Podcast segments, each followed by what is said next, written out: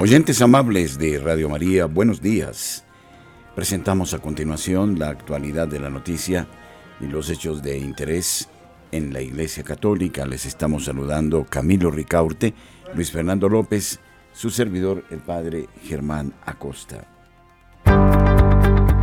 La opinión, el análisis, editorial en Radio María.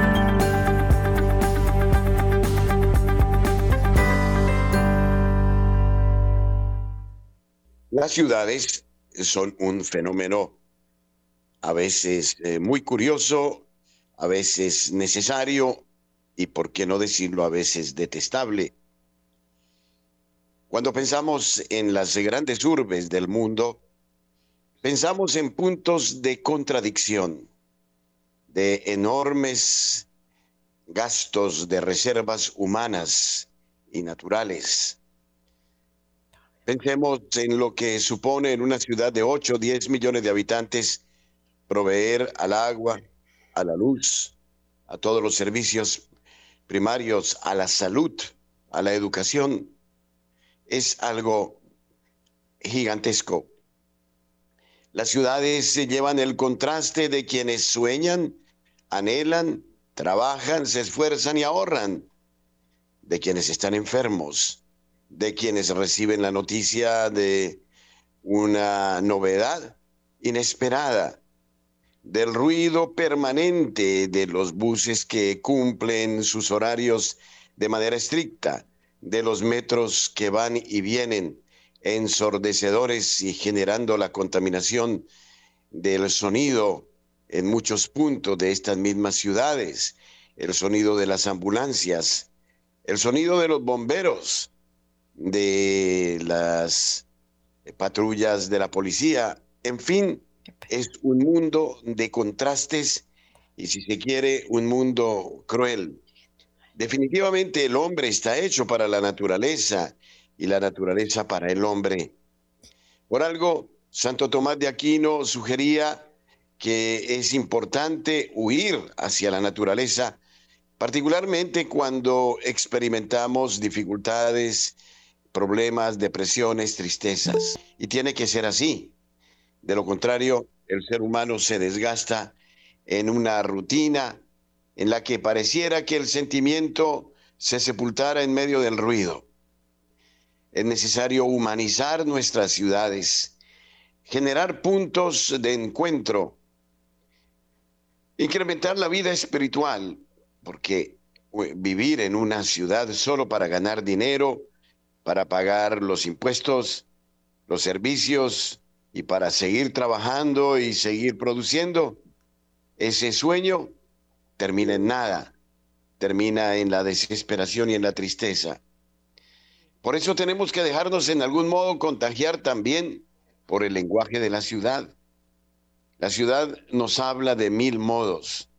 La ciudad nos tiene que sensibilizar, nos debe llevar a la conmiseración, a pensar no solo en los metros cuadrados de nuestro apartamento, sino a ir al encuentro de quienes no poseen nada.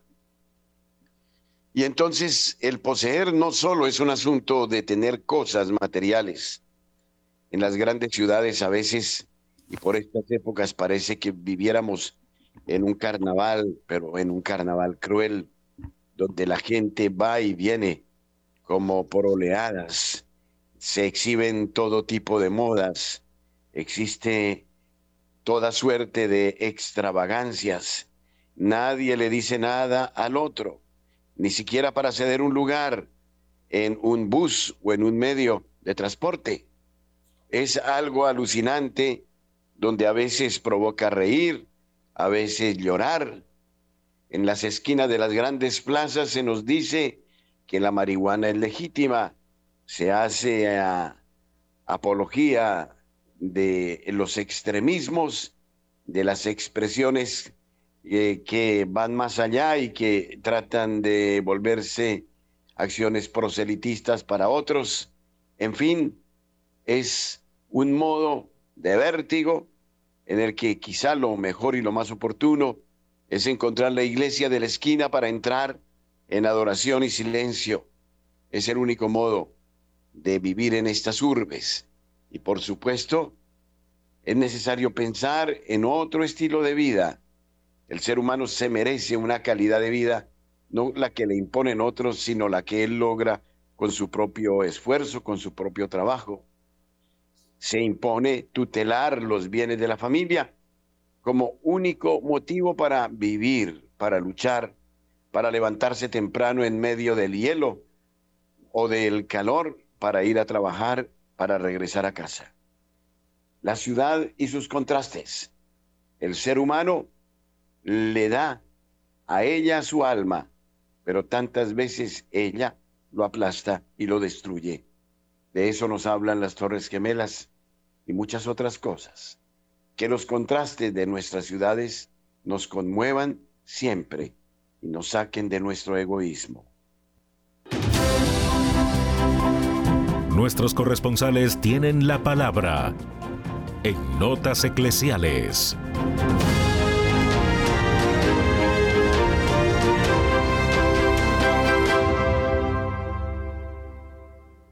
Desde la ciudad de Barranquilla informa Julio Giraldo. Buenos días.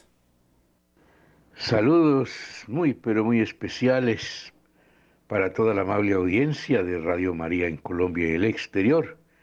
Saludo que se extiende a la mesa de trabajo. Y esto es lo que hoy hace noticia en Barranquilla y la costa norte colombiana. Hoy es la fiesta de Nuestra Señora de Guadalupe. Aquí en Barranquilla tenemos una parroquia dedicada a la Virgen bajo esta advocación. Una parroquia que en tiempos pasados fue manejada por los padres misioneros de Yarumal. Hoy ya no están con nosotros, pero la arquidiócesis ha venido prestando sus servicios aquí y es una parroquia que la gente la visita con frecuencia y que su fiesta patronal pues es muy especial porque la Virgen tiene muchos devotos y siempre entonces hay un motivo con estas distintas advocaciones de honrar a la Virgen María diariamente. Por otro lado, el Consejo Directivo de la Universidad del Atlántico aprobó 250 cupos más para estudiantes especialmente de los colegios públicos, para que tengan la oportunidad de entrar a estudiar pues la carrera que cada uno quiera escoger. Esto le da la oportunidad a estos jóvenes de los pueblos que no tienen recursos económicos. Así es que se hace patria, así es que se hace la paz, así es que se hace justicia, permitiendo que los jóvenes puedan estudiar. Y una noticia lamentable fue lo que ocurrió ayer con un tractomula que chocó contra las instalaciones del Hotel Prado Mar en Puerto Colombia, dejando un saldo de tres empleados muertos y tres más heridos de gravedad. Estas tragedias ocurren, decían aquí en Barranquilla ayer, concretamente esta tragedia ocurrió por falta de vigilancia policiva porque se dice que en esta vía no se permiten camiones de esta naturaleza, un camión que pierde el control, que pierde los frenos y se choca allí, cegando la vida a tres humildes trabajadores que no van a poder pasar su Navidad en familia. Este noticiero pues se solidariza con los familiares de estas personas que murieron, con los que están en la clínica y eleva oraciones al Señor para que los que murieron encuentren la paz del Señor y los familiares encuentren también el consuelo necesario para poder pasar esta tragedia. Bien, desde la ciudad de Barranquilla y para Radio María, Julio Giraldo. Desde Medellín, José Luis Hernández trae la noticia. Saludos amigos, aquí llegamos desde la ciudad de Medellín con los muy buenos días, con toda la información noticiosa. Atención que la meta está cumplida. La fábrica de trenes en Bello modernizó por completo la flota que empezó a, operar en el año 1995. 42 trenes viejitos que fueron ensamblados a inicios de los 90 tendrán una larga vida útil por 25 años más. Un trabajo paciente de casi cinco años culminó exitosamente este lunes 11 de diciembre con la modernización del último de los 42 trenes que comenzaron la operación comercial del metro de Medellín en el año 1995 y que ahora están listos para prestar servicio durante 25 años más. Lograrlo fue un nuevo hito de la ingeniería antioqueña que empezó a gestarse hace 10 años por cuenta de un trabajo en llave entre el metro, la Universidad de Afín y Conciencias. Entre los trenes eh, descifraron un interrogante que la empresa del sistema masivo debía responder con total acierto para garantizar una robusta flota en las siguientes tres décadas. Y para anotarse un gol financiero no habría margen para el error. Por eso celebraron por lo alto. En otro lado de la información, atención, que estos sectores del poblado Sabaret y Bello estarán sin agua por cortes programados para lavar los tanques. Atención que alrededor de 6.670 clientes de Medellín, Bello y Sabaneta se quedarán sin servicio de agua debido a cortes programados que hará EPM esta semana por labores de lavado de tanques de almacenamiento. El primer tanque que será intervenido es el del circuito Las Brisas de Medellín, lo que dejaría sin agua potable a 2.134 usuarios de los sectores altos del poblado El Tesoro, la Somadera 1, la Somadera 3. Las Palmas y Los Naranjos. La interrupción para estos lugares se hará entre las 8 de la noche del martes 12 de diciembre y las 3 a.m. del miércoles 13 de diciembre. En noticias, eh, nuestras noticias de iglesia, ya va terminando la actividad en Arquidiócesis de Medellín. Les podemos informar que ya se puede reclamar el periódico Misión. Precisamente lo edita, lo hace y lo publica en las diferentes parroquias de la ciudad la Arquidiócesis de Medellín. El pasado 3 de diciembre se realizó el envío mm, de los agentes de pastoral de la Arquidiócesis de Medellín, incluido también los ministros extraordinarios. Todos quedaron eh, bendecidos, enviados a su misión en las diferentes parroquias y barrios de la ciudad de Medellín. Monseñor Mauricio envió una bendición especial y la idea principal de este encuentro era edificar y formar familia a través de estos encuentros de amor y paz que realiza la Arquidiócesis de Medellín. Amigos, ha sido un gusto haber estado con ustedes. Informó su corresponsal en Medellín, José Luis Hernández. Un buen día para todos. Marta Borrero, desde la ciudad de Cali, nos informa. Buenos días. Hola, muy buenos días de Nuestra Señora de Guadalupe. Bendita sea nuestra morena del cielo con nosotros, ayudándonos, rogando por nosotros. Bueno, hoy voy a hablarles, a leerles una columna que tuve la oportunidad de leer en el periódico El País. Me pareció muy acertada para estos tiempos. Es que resulta que en el Valle del Cauca y en varias regiones, eh, por estas épocas navideñas, pues se presenta en la alimentación un dulce que se llama desamargado. El desamargado es quitarle el amargo a las cáscaras de las frutas cítricas como naranja, como limón, que son bien, bien amargas, pues se les quita el amargo, se les quita y se les mete dulce. Y me gustó mucho esta columna escrita por una columnista que se llama Gloria H. del diario El País. Dice así, ¿para quién el desamargado? Creo que la amargura es uno de los peores males del ser humano, porque no mata ni invalida, pero fabrica una atmósfera constante de mala energía. Es como estar en un basurero para donde quiera que te desplaces. Siempre está el mal olor, el mal ambiente. Se llenó de amargura mi alma, decimos. y en mi corazón sentía punzadas. Amargura es una palabra griega que significa punzante, específicamente veneno, atravesar, perforar, amargo. Es decir, que una persona con amargura en su corazón literalmente destila veneno, perfora el alma de las personas con sus palabras, es punzante como un cuchillo y sobre todo su sabor es amargo. Es una forma de depresión donde el amargado se enfoca negativamente en su mundo, pensando que ha sido tratado injustamente, actitud que va acompañada de resentimiento y deseos de venganza, porque la amargura es falta de perdón, el resultado de un resentimiento. Llevar el dolor día tras día, año tras año, sin poder perdonar y guardar todo como si fuera la primera vez. La amargura es así, tiene buena memoria. Más definiciones de amargura siempre critica, se queja todo el tiempo. Si está bien o está mal, no importa, la amargura maldice, hace perder el ánimo. Podríamos continuar y la lista sería interminable porque es como veneno.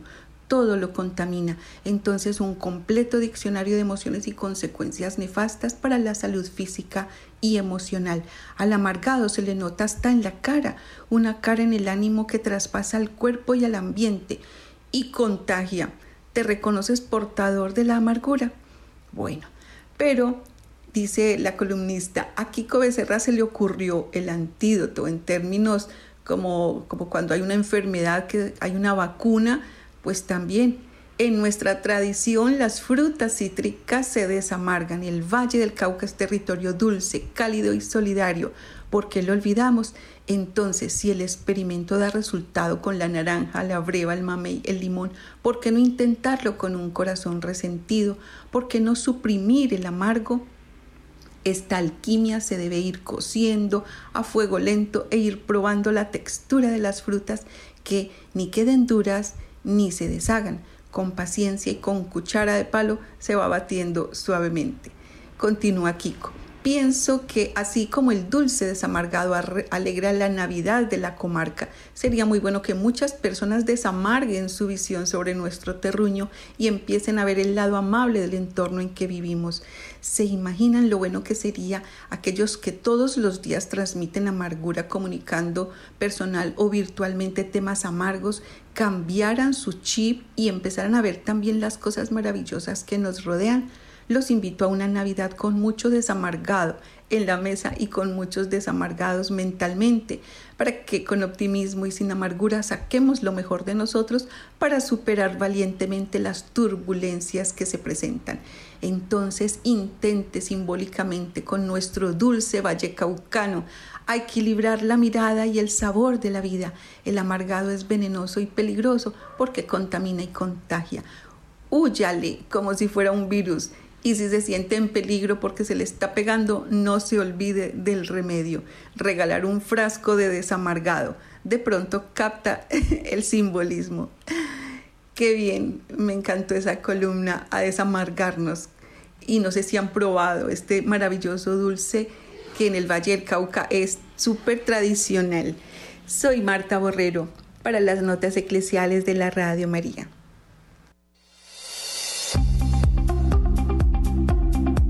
En el satélite Radio María. En Colombia, la gracia de una presencia.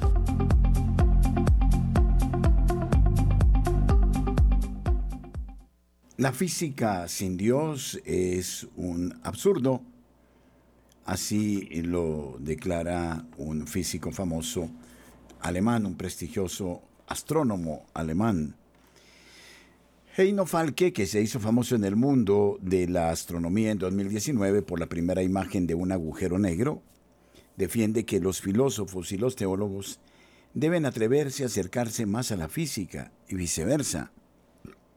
La idea de que las ciencias naturales y la física no tienen nada que ver con la fe o la teología es un absurdo en nuestros días para el prestigioso astrónomo alemán Heino Falke, profesor de la Universidad Radboud de Nijmegen en Países Bajos, y así lo afirmó en una entrevista concedida al periódico Der Standard. Para Falke, la física sin Dios no es posible. Según Falke, muchos eh, de los grandes físicos en los que se basan nuestros hallazgos actuales han sido personas profundamente religiosas. Si un físico que describe naturalmente las cosas materiales no piensa más allá de eso, no piensa en el significado de su trabajo en un contexto filosófico teológico, se está autolimitando. Según Falke, es necesario hablar de Dios como origen de todo, con naturalidad en el mundo académico, con independencia de las creencias personales. Por eso querría que los filósofos y los teólogos se atrevan a acercarse más a la física y viceversa. Falke, que nació en Colonia en 1966, se hizo conocido por un público más amplio gracias a sus investigaciones sobre los agujeros negros, sobre los que escribió varios libros, entre otros Luz en la Oscuridad, Los agujeros negros, el universo y nosotros. También causó sensación con la primera imagen de un agujero negro que apareció en muchas portadas de todo el mundo en abril de 2019.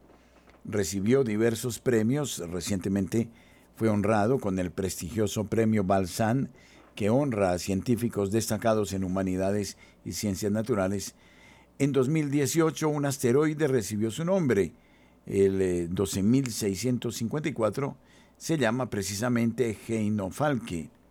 Es en honor de este gran astrónomo que quien afirma que no es posible creer eh, que Dios sea un absurdo. Al contrario, la física sin Dios es un verdadero absurdo.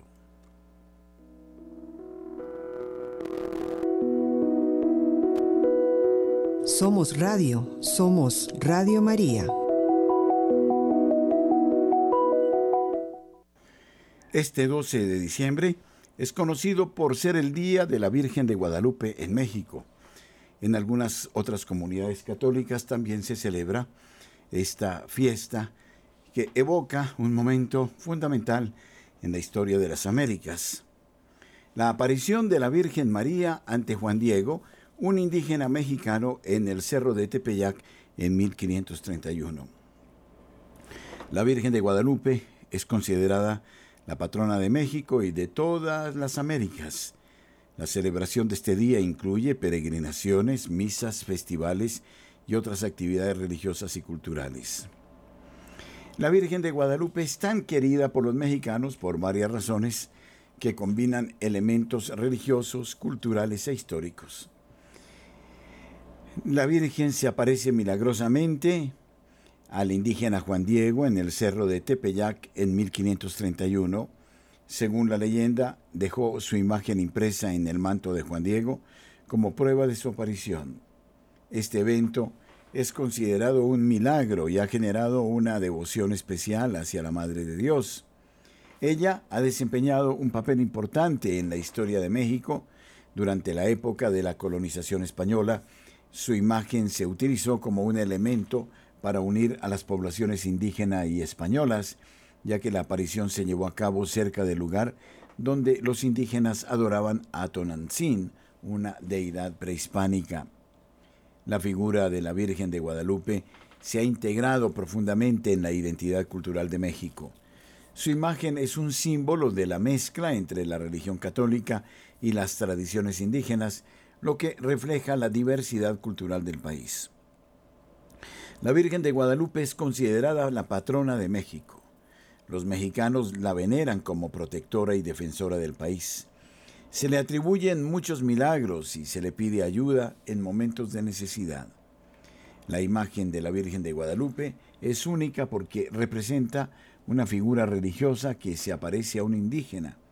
Esto ha contribuido a la sensación de inclusividad y cercanía para la población mexicana, especialmente para aquellos de ascendencia indígena.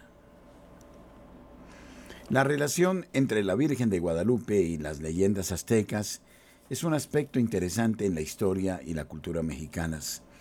Se ha sugerido que la historia de la aparición de la Virgen de Guadalupe tiene conexiones con las creencias y las deidades aztecas, lo que contribuye a su significado cultural. Se dice que la Virgen de Guadalupe se apareció a Juan Diego en el cerro de Tepeyac. Este lugar era sagrado para los aztecas, ya que creían que era el sitio de un templo dedicado a Tonantzin, una diosa madre azteca asociada con la fertilidad y la protección.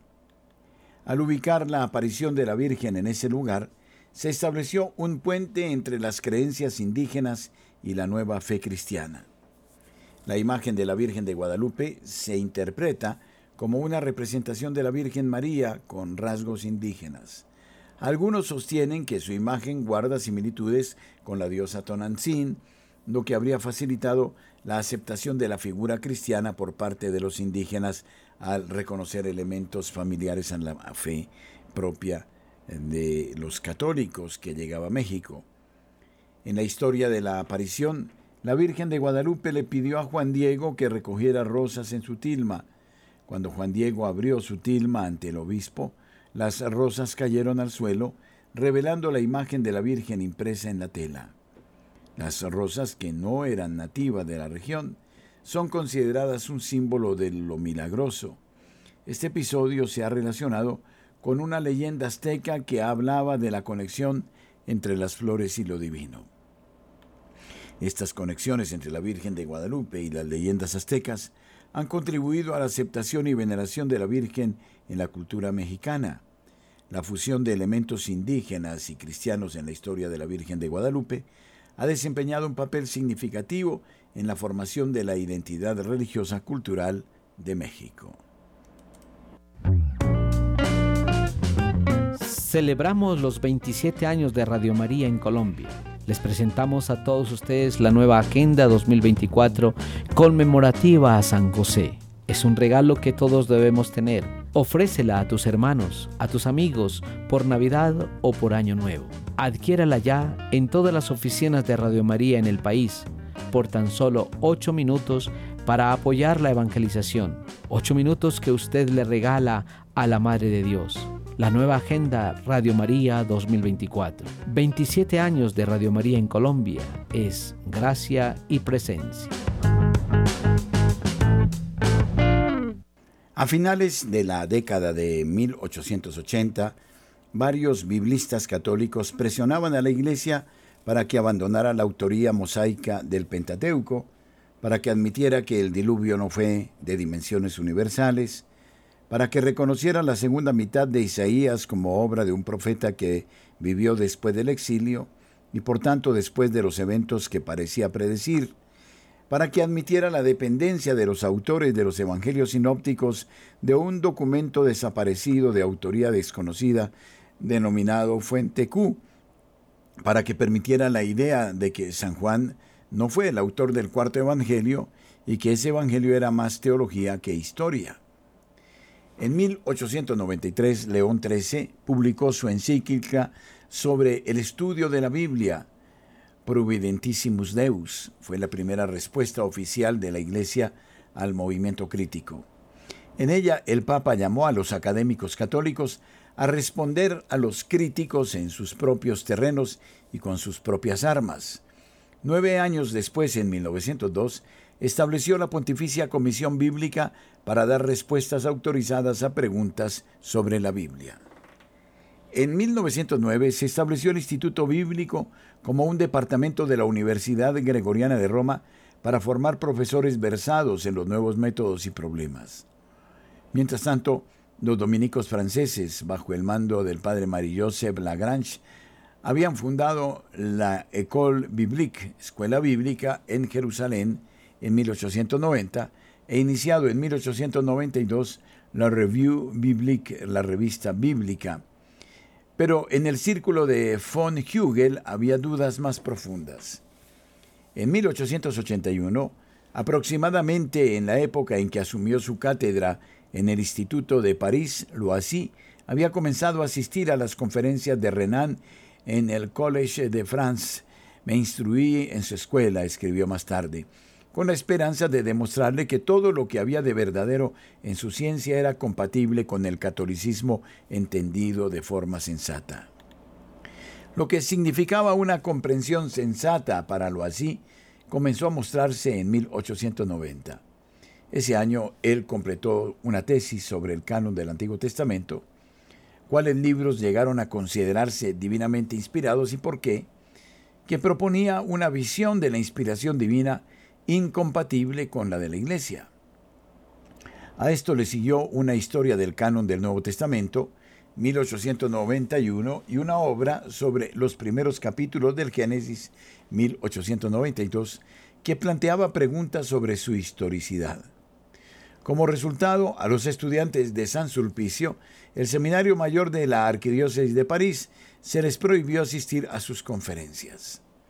Para proteger a su profesor, tranquilizar a las autoridades y defender un uso controlado del método crítico, Monseñor de Hultz, rector del Instituto Católico, publicó un artículo titulado La cuestión bíblica, eh, pero esto solo atrajo más atención hacia lo AIC y de Hultz se vio obligado a despedirlo. Poco después apareció la encíclica Providentissimus Deus. En 1900, el cardenal Richard de París condenó una serie de artículos de lo sobre la religión de Israel, tras lo cual el gobierno, siempre feliz de avergonzar a la Iglesia, le ofreció un puesto en la École des Hautes Études, Escuela de Estudios Superiores de la Sorbona. Lo era en ese momento una figura de gran importancia. Habiendo sido nombrado capellán de un convento de monjas en Neuilly, en las afueras de París, tenía tiempo para desarrollar sus ideas que avanzaban cada vez más en la dirección de la de Weiss y de la de Schweitzer. En 1902 publicó L'Evangile en l'Église, el Evangelio y la Iglesia, pretendiendo ser una crítica del liberalismo bíblico de Risky y von Harnack, lo usó para exponer sus propios puntos de vista mucho más radicales. Ahora lo así veía a Cristo como un visionario apocalíptico, falible en sus conocimientos y juicios, que eh, no había tenido intuición y mucho menos intención de fundar una iglesia ni de enseñar verdades duraderas. Dado que Cristo claramente esperaba el inminente fin del mundo, fundar una iglesia habría sido inútil. El cristianismo tal como lo conocemos fue una invención de los primeros cristianos. El logro de Cristo fue el lanzamiento de un nuevo ideal o espíritu religioso que la iglesia encarna y perpetúa. Ese es el valor de la iglesia. Pero para sobrevivir ella debe cambiar continuamente la enseñanza en la que ese espíritu encuentra expresión en cada generación a medida que el mundo y las experiencias de los hombres cambian. La razón nunca cesa de plantear preguntas a la fe y las formulaciones tradicionales están sometidas a un constante trabajo de interpretación. La incesante evolución de la doctrina, escribió lo así hacia el final del libro, se hace por el trabajo de individuos, y estos individuos son los que piensan por la iglesia pensando con ella. Pero que lo así estuviera pensando con la iglesia era justo lo que la iglesia negaría. Y estaba claro que al pensar eso, lo así no era una figura solitaria. Eh, von Hugel y el escritor católico inglés Wilfred Ward, entre otros, encontraron en el Evangelio y la Iglesia una valiosa apologética del catolicismo. Las opiniones del padre Tyrrell comenzaron a salir a luz en una serie de libros y artículos firmados, anónimos o seudónimos, durante un periodo de aproximadamente 10 años, a partir de 1899, con una devoción pervertida que instaba al agnosticismo sobre el castigo de los condenados. Para Tyrrell, lo que importaba en la Iglesia no era la doctrina o la jerarquía, sino el subconsciente colectivo del Populus Dei, del pueblo de Dios, a través del cual la idea religiosa cristiana se despliega y llega a una conciencia más clara en una infinidad de direcciones y grados. Pero por naturaleza, su presentimiento del orden trascendente nunca puede ser más que simbólico. Lo trascendental nunca puede ser expresado adecuadamente. No obstante, mientras las doctrinas o los símbolos de la Iglesia sigan promoviendo la vida espiritual del alma, la Iglesia tiene el deber de protegerlos, incluso si son manifiestamente falsos. Lo que la Iglesia dice a menudo es absolutamente erróneo, pero la verdad o idea espiritual en cuya defensa ella dice lo que se eh, es revelado, que una mentira a veces proteja la verdad, es una consecuencia de la visión de la verdad como relativa a la mentalidad de una persona o de un pueblo. Solo cuando una doctrina o símbolo deja de ser beneficioso, cuando comienza a sofocar la vida espiritual, como Tyrrell creía que era el caso ahora por la mayoría de los dogmas de la Iglesia, debe ser desechada. Entonces, ¿cuál es la idea cristiana esencial que siempre busca nuevas formas de expresión? El otro mundo. Tanto Cristo como la Iglesia ven en este mundo como solo una preparación y un purgatorio. El otro mundo es el que realmente importa, pero en Jesús la idea se encontraba en una etapa primitiva de desarrollo. Jesús pensaba que el periodo del purgatorio iba a terminar pronto. Ahora sabemos más. A esto se podría responder que incluso si fuera correcto proteger la verdad con mentiras, aún nos quedaríamos preguntando por qué la Iglesia necesitaba erigir tal bastión de mitos y falsedades para proteger una idea tan simple. En el desarrollo del modernismo católico, Loisy y Tyrrell desempeñaron un papel muy similar al que habían desempeñado Eignor y Schleiermacher en el desarrollo del modernismo luterano.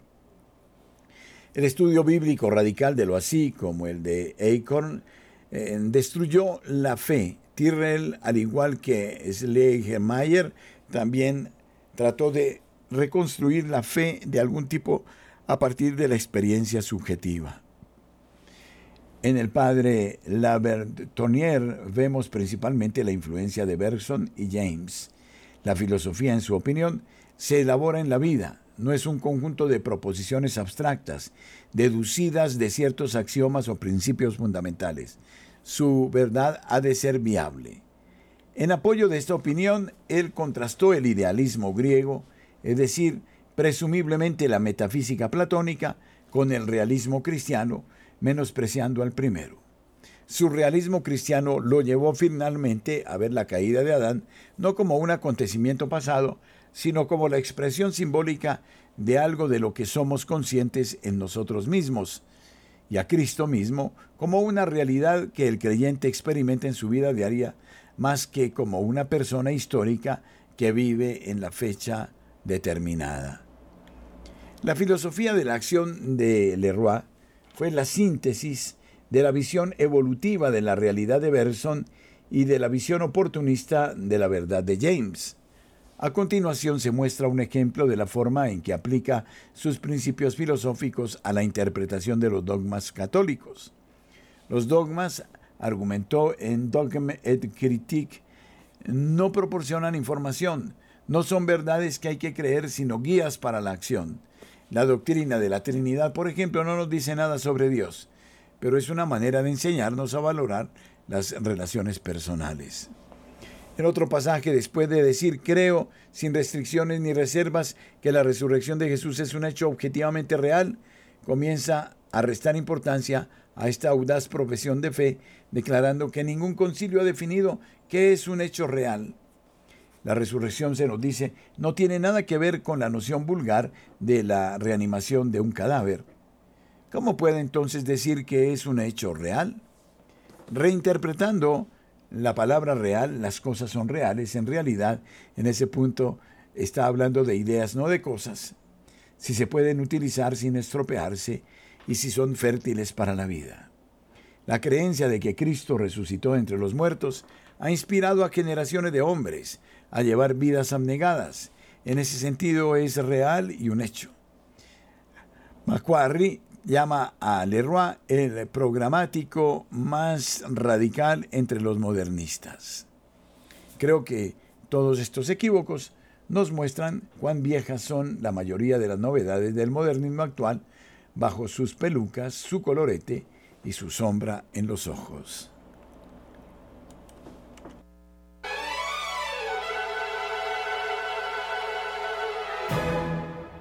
Llévate la señal Radio María. Descarga gratis la aplicación para iPhone y Android.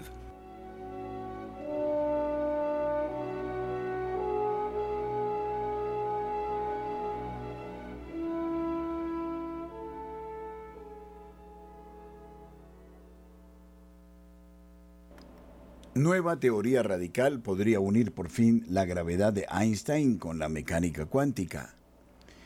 En el corazón de la física moderna se libra un debate crucial que busca abordar uno de los enigmas más espinosos de los últimos siglos en relación con nuestra comprensión del universo y la naturaleza de la materia, la reconciliación entre la relatividad general y la teoría cuántica.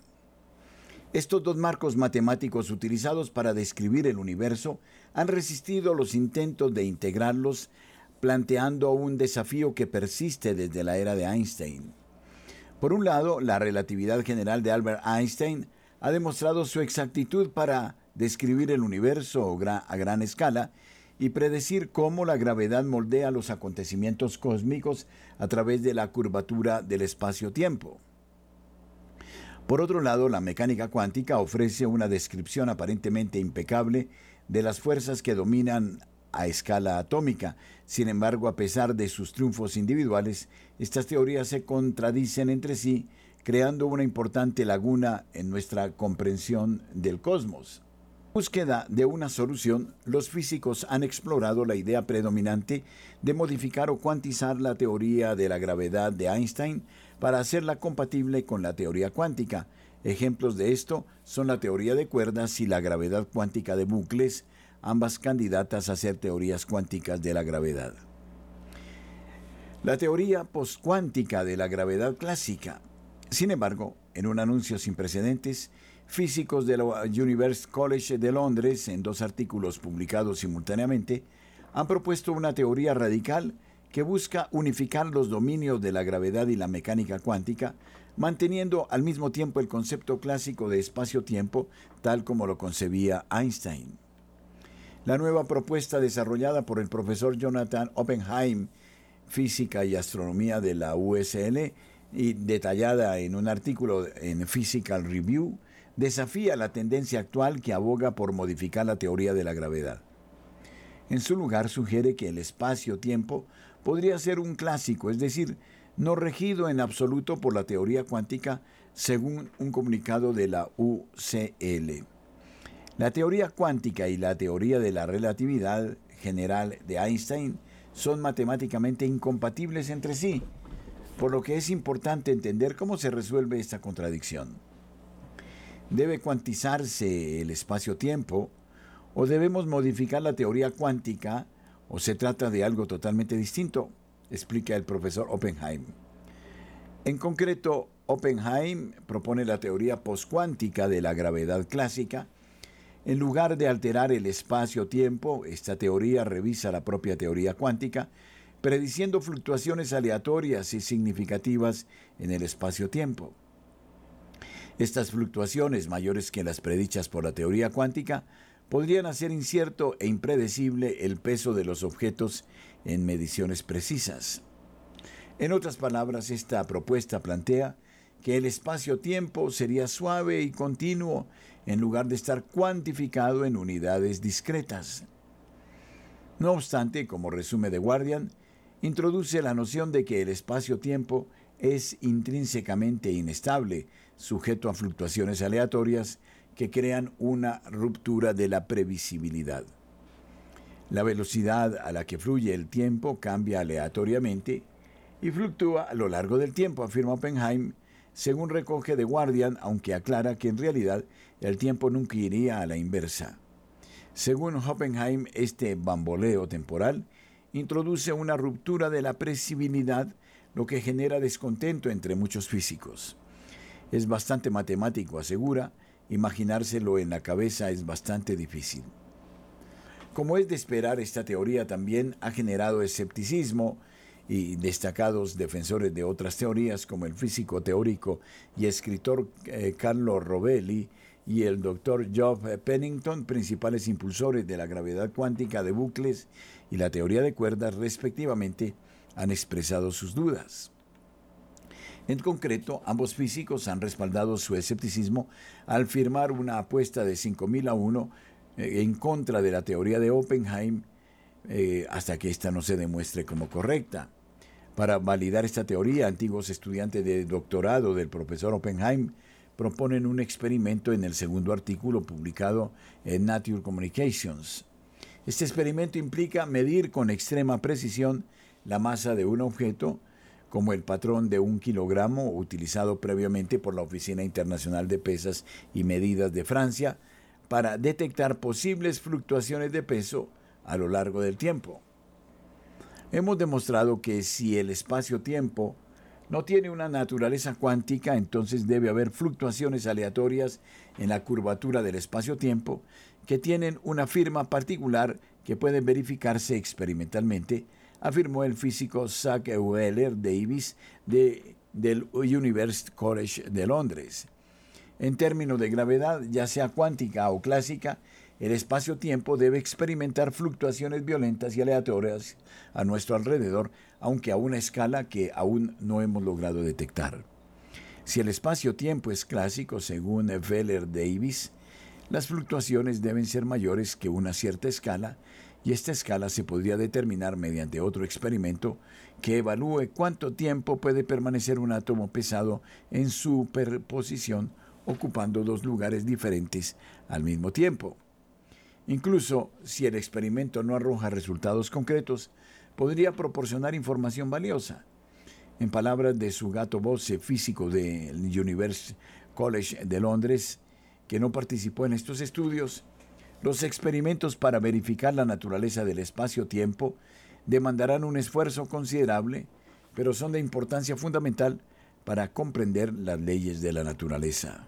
Bose sugiere que estos experimentos estén al alcance y aunque prever los resultados es complicado, podríamos obtener respuestas en los próximos 20 años.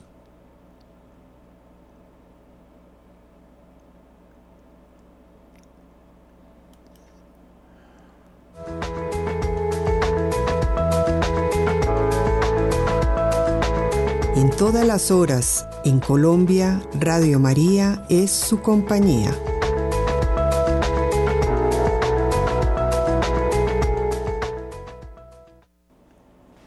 Según Tucker Carlson, Estados Unidos es un imperio en caída libre.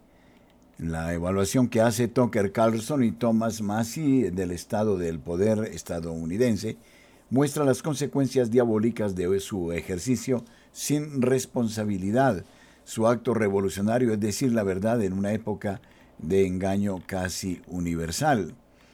En su episodio número 45 en X, antes conocido como Twitter, Tucker Carlson relata las políticas que niegan la realidad de la administración actual que están arruinando lo que él llama el imperio estadounidense.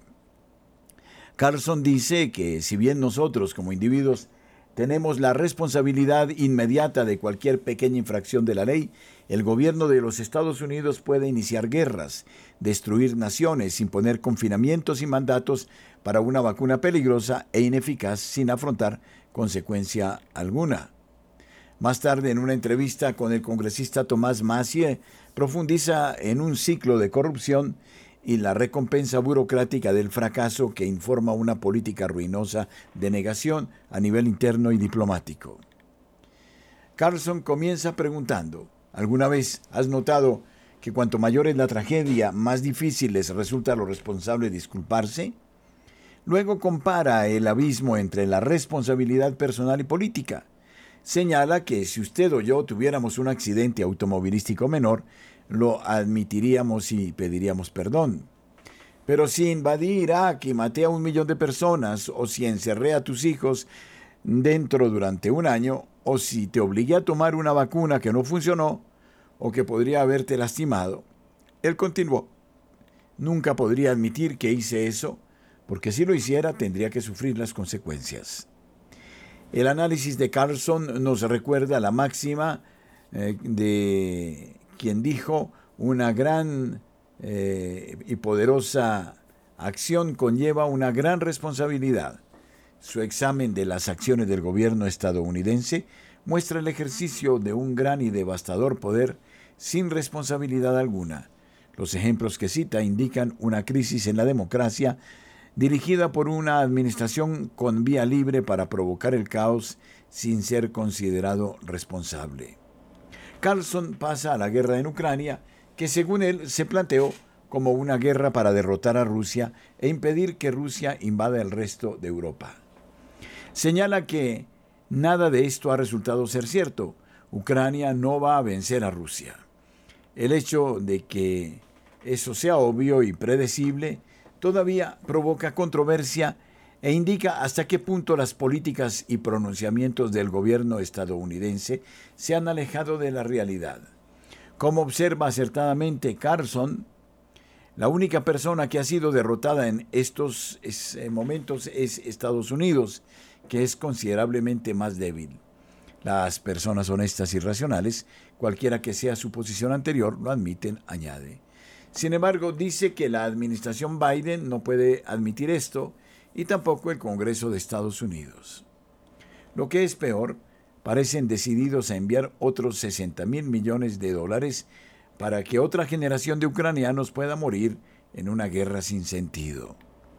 Las consecuencias de esta aversión a la realidad son graves y el costo puede contarse tanto en vidas humanas como en enormes cantidades de dinero de los contribuyentes. ¿Por qué el gobierno y la Cámara de los Estados Unidos son incapaces de aceptar la realidad? La respuesta de Carlson resultará obvia para cualquiera que haya seguido la línea propagandística desplegada en defensa de la prolongación de esta guerra.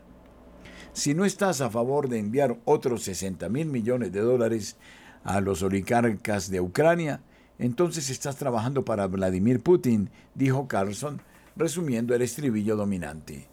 Lo que Carlson está diciendo es que el gobierno de Estados Unidos considera traición los hechos básicos sobre la realidad. Carlson demuestra que esa es la política de la administración actual, mostrando un segmento en el que aparece el asesor de seguridad nacional, Jake Sullivan. En el Sullivan básicamente dice que cualquier miembro del Congreso que vote en contra de enviar este dinero a Ucrania está facilitando que Putin prevalezca. Jack Sullivan no es diplomático, es, es asistente de Hillary Clinton y dirigió sus dos campañas fallidas, una para la presidencia y otra para la nominación demócrata. Ha sido recompensado por este servicio leal con una posición de vital importancia que utiliza para promover la política de la fantasía. Sin embargo, los vínculos de Sullivan con el desastre son más profundos que la actual guerra contra Rusia. Como informó Mr. Online en julio de este año, Sullivan estuvo involucrado en la destrucción del Estado libio, la transferencia de armas libias a Siria a través de la infame línea RAT y el intento fallido de derrocar al gobierno del presidente sirio Bashar al-Assad. También jugó un papel decisivo en el golpe de Estado de 2014, respaldado por Estados Unidos, que condujo a la guerra que vemos hoy en Ucrania y se afirma tuvo un papel de liderazgo en la red destrucción del oleoducto Nord Stream. El bombardeo del suministro estratégico de gas de Europa ha agravado el daño económico causado por los bloqueos, lo que ha resultado en una desindustrialización debido a costos energéticos inestables y una inflación generalizada. Como concluye Rick Sterling en el artículo vinculado anteriormente, los estadounidenses que supervisaron el golpe de 2014 en Kiev son los mismos que dirigen hoy la política exterior estadounidense. Joe Biden, Victoria Nuland y Jake Sullivan. Las perspectivas de poner fin a la guerra de Ucrania son muy malas mientras estén en el poder. Los arquitectos del desastre todavía están en la mesa de dibujo y se niegan a reconocer el desastre catastrófico que sus planes han causado Ninguno de ellos enfrenta consecuencias por esta campaña de destrucción por la cual los norteamericanos comunes y ciudadanos de todo el mundo siguen pagando un alto precio. La magnitud del daño causado a Estados Unidos y al resto del mundo hace imposible, según Carlson, que cualquiera responsable reconozca lo que ha hecho. No todos los congresistas estadounidenses son cómplices de esta funesta farsa. Carlson presenta al congresista Thomas Massey de Kentucky como un disidente consistente y de principios del negacionismo que plaga los centros de poder de Estados Unidos. Massey dice que no votará para enviar 60 mil millones de dólares a Ucrania porque no podemos permitirlo, lo Señala que ya hemos gastado en Ucrania el doble de lo que costaría reparar todas las carreteras y puentes de Estados Unidos. Estamos gastando dinero para volar infraestructuras en Ucrania y también vamos a tener que pagar para repararlas, afirma. Masi también señala un hecho inquietante sobre a dónde va realmente el dinero destinado a Ucrania, lo que explica por qué los congresistas tienden a votar por estas cosas. Él explica, están diciendo la parte tranquila en voz alta, gran parte de este gasto federal destinado a Ucrania se lava y regresa al complejo militar e industrial de Estados Unidos. Es más, Masi dice, enriquece a algunas personas en sus distritos, algunos de los cuales son congresistas. Masi dice que esto se presenta como una inversión. Oficialmente dice el objetivo es revitalizar la base industrial de defensa, que es el acrónimo de MIC o Complejo Militar Industrial. De esta manera, la enorme financiación para una guerra inútil que desestabiliza gravemente al mundo se presenta como una oportunidad lucrativa para los políticos que la votan. Maciel señala que también envía dinero a los fabricantes de municiones mortíferas en Alabama, Ohio o Texas. Carlson reconoce que este es un argumento, aunque inmoral. Cierto, añade que este no es el argumento que el gobierno está esgrimiendo en público. Carlson señala que la administración Biden enmarca la financiación para Ucrania en términos morales y no monetarios, y que según ellos eres una mala persona si estás en contra de esto. Una vez más, esta es una contradicción directa con la realidad, sostiene Carlson, recordando la intervención respaldada por Estados Unidos del entonces primer ministro del Reino Unido, Boris Johnson, para impedir las negociaciones de paz en marzo de 2022 resumió las acciones del gobierno estadounidense como todo menos morales. Impedimos un acuerdo de paz, extendimos una guerra y matamos a todas estas personas. ¿Alguien se ha disculpado? La respuesta de Masi fue reveladora. No. Para sustentar este dinero hay que ser económicamente analfabeto y moralmente deficiente. Masi continuó señalando otra contradicción en la posición de Jack Sullivan y de la administración Biden en general. Él diría que soy amigo de Putin porque no votaré por ese dinero, pero yo diría que soy amigo de los estadounidenses y pongo a Estados Unidos en primer lugar. Entonces, ¿quién está ayudando realmente a Putin si es que hay alguien? Según Masi, son personas como Jack Sullivan. Masi afirma simplemente que Putin es una reliquia de la Guerra Fría y cuando los neoconservadores y los liberales acercan a la OTAN, a Rusia, ayudan a que personas como Putin sean elegidas. Carlson concluye el intercambio argumentando que las acciones de esta administración han ayudado a reasentar los asuntos globales en desventaja de Estados Unidos. Más coincide en que nadie en el Congreso está dispuesto a admitir nada de esto, a pesar de que es obvio. Un artículo de gran interés. Muchísimas gracias a ustedes, apreciados oyentes, que nos han acompañado hasta este momento. El Señor les bendiga. Radio María, gracia y presencia.